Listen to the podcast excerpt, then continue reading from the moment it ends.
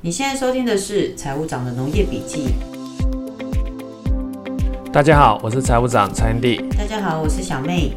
财务长有跟我们聊到所谓呃肉鹅养殖的产业链，那有从种鹅孵化场、肉鹅养殖、盘商、屠宰场，最后一个是通路。那我们今天呢，就来了解一下通路这一块。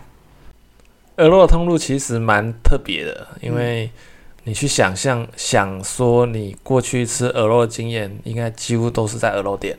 嗯，几乎是你基本上应该没有机会去买，去在哪边看到有在卖生的鹅肉的。大概在黄昏市场会看得到，整个市场里面可能会一摊两摊，嗯，然后它是有在剁，呃，它可能有剁鸡、剁鸭，然后它顺便就有剁鹅肉，嗯，然后那个鹅肉可能只挂个一只两只，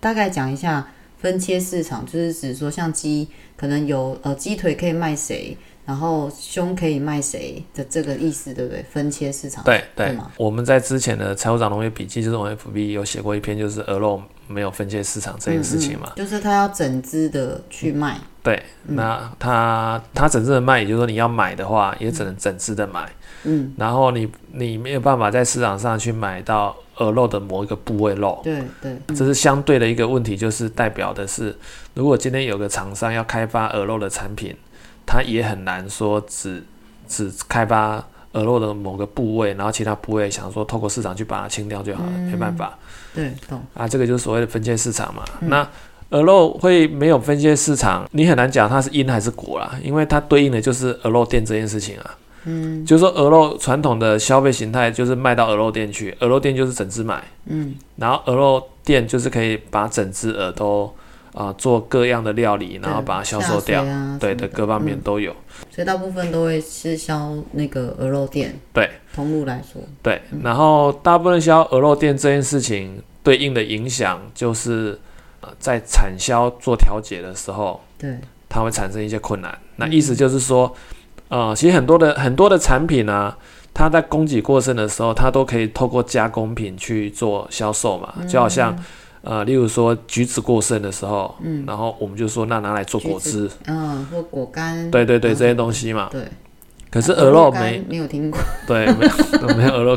肉。呃，为什么我们会特别提到供给需求？今年二月，蔡总统其实他有到云林去开一个所谓的啊、产地达人座谈会，嗯然后那时候其实我有去参加，嗯然后那时候肉这个产业就也有也有代表去嘛，然后大家都在讲说，因为那个武汉肺炎，嗯，因为从去年开始 COVID-19 嘛的对影响，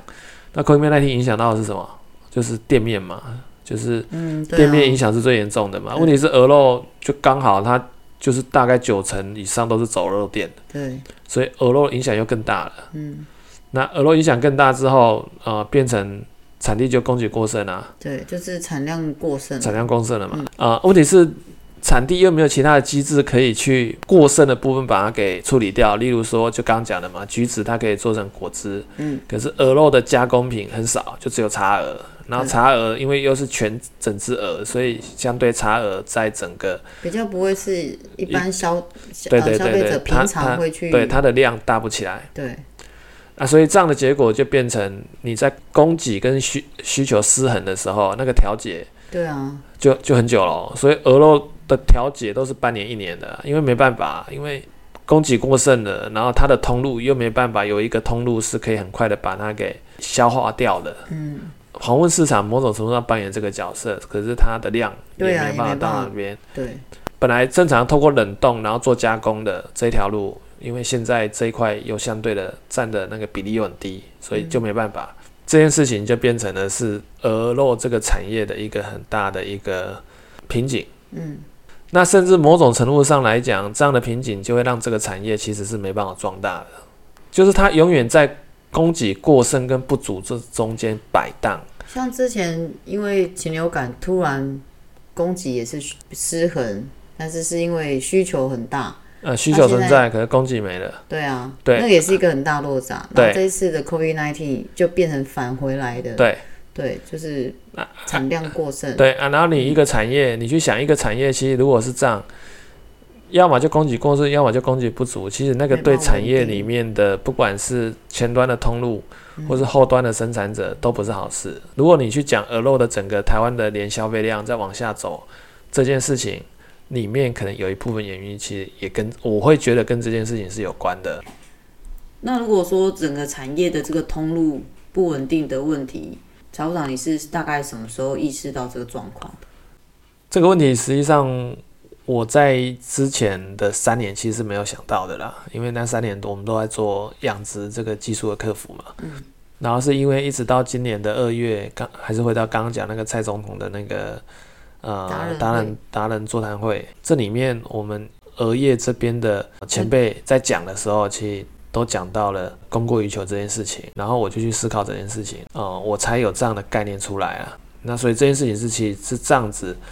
啊、在那个当下，然后有机会，你说去感觉到这些东西好了，然后最后我们才也是因为因缘机会之下，我们有对的人出来，所以嗯我们就开始做这个品牌。所以，而不止这个品牌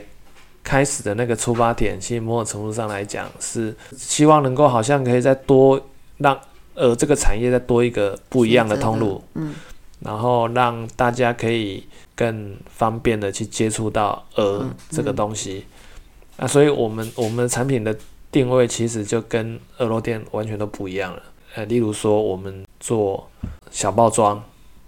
那那这个部分就某种程度上来讲，就是希望能够解决说呃鹅肉每次就是要整只嘛，嗯然后你每次去，呃，好像吃鹅肉就是要一群一一一群人去吃，或是说你不可能自己在家里吃。可是我们现在就做成小包装，啊，让你买的东西很方便。可以更平易近人一点。对，然后即食嘛，就是说我嗯们基本上就是做熟的，所以你买回去只要复热，你就可以吃。我觉得主要是因为，呃，老实说，很多人会觉得，哇，鹅肉你就算给我生的，我也不知道怎么煮。啊，对啊，对，因为毕毕啊就竟平常比较少接触是到。没有错。其实如果你今天要要做生的，那其实如果要做生的前提应该是要让大家一定很知道鹅肉怎么煮了。嗯。那、可是因为大家都不知道怎么煮嘛，所以我们就从小包装的冷冻即食的鹅肉料理包开始。这个就是鹅铺子的角色嘛，然后我们就希望它可以给大家更多一点选择，嗯然后或是更有可能更有机会去接触鹅肉这个东西。嗯，对，用这样的角度在看这件事情了。这个过程其实哇，好多好多种， 好多心路历程啊，哦这个这个你就哦从头到尾参与 到 了，对啊，从对啊，二月对啊，开， 对对啊，啊，对啊，好所以这所 个以这个对，要细聊就再来聊。嗯，了解。所以为什么现在大家也很蛮能接受这种冷冻料理即食包的？因为现在的技术各方面的，然后大家对一个肉品的了解，然后温度要到多低，对，然后我们的呃温度要到多低？第一个你要先搞清楚温度要到多低，然后它的那个保鲜其实是有被保住的，然后再来就是你的冷冻库有就就是有办法做到那么低了嘛。嗯，所以所以这些东西其实实际上来讲也是客观条件在成熟啦。嗯啊，所以这个东西做出来，所以其实讲句实在话，蛮多人还蛮肯定这个东西的，原因就在这嘛，因为现在的技术各方面。呃，应该说它的客观的条件其实都已经具备了，大家现在的消费观念也比较能够嗯接是受，朝这样的对方对向，对对，对能够啊接受。嗯，让大家了解一下我们鹅肉的通路。呃，其实跟其他的鸡鸭真的是蛮特对对，啊不差太一异样的差异差异蛮大的对。啊，对嗯但是这个我相信还是可以慢慢克服的。我们其实都还蛮期待，我们就就努力啊，就努力真的。对，一起努力。好哦，好，那今天就分享到这里喽，财务长农业笔记，我们下次下次见见，拜拜，拜拜。拜拜。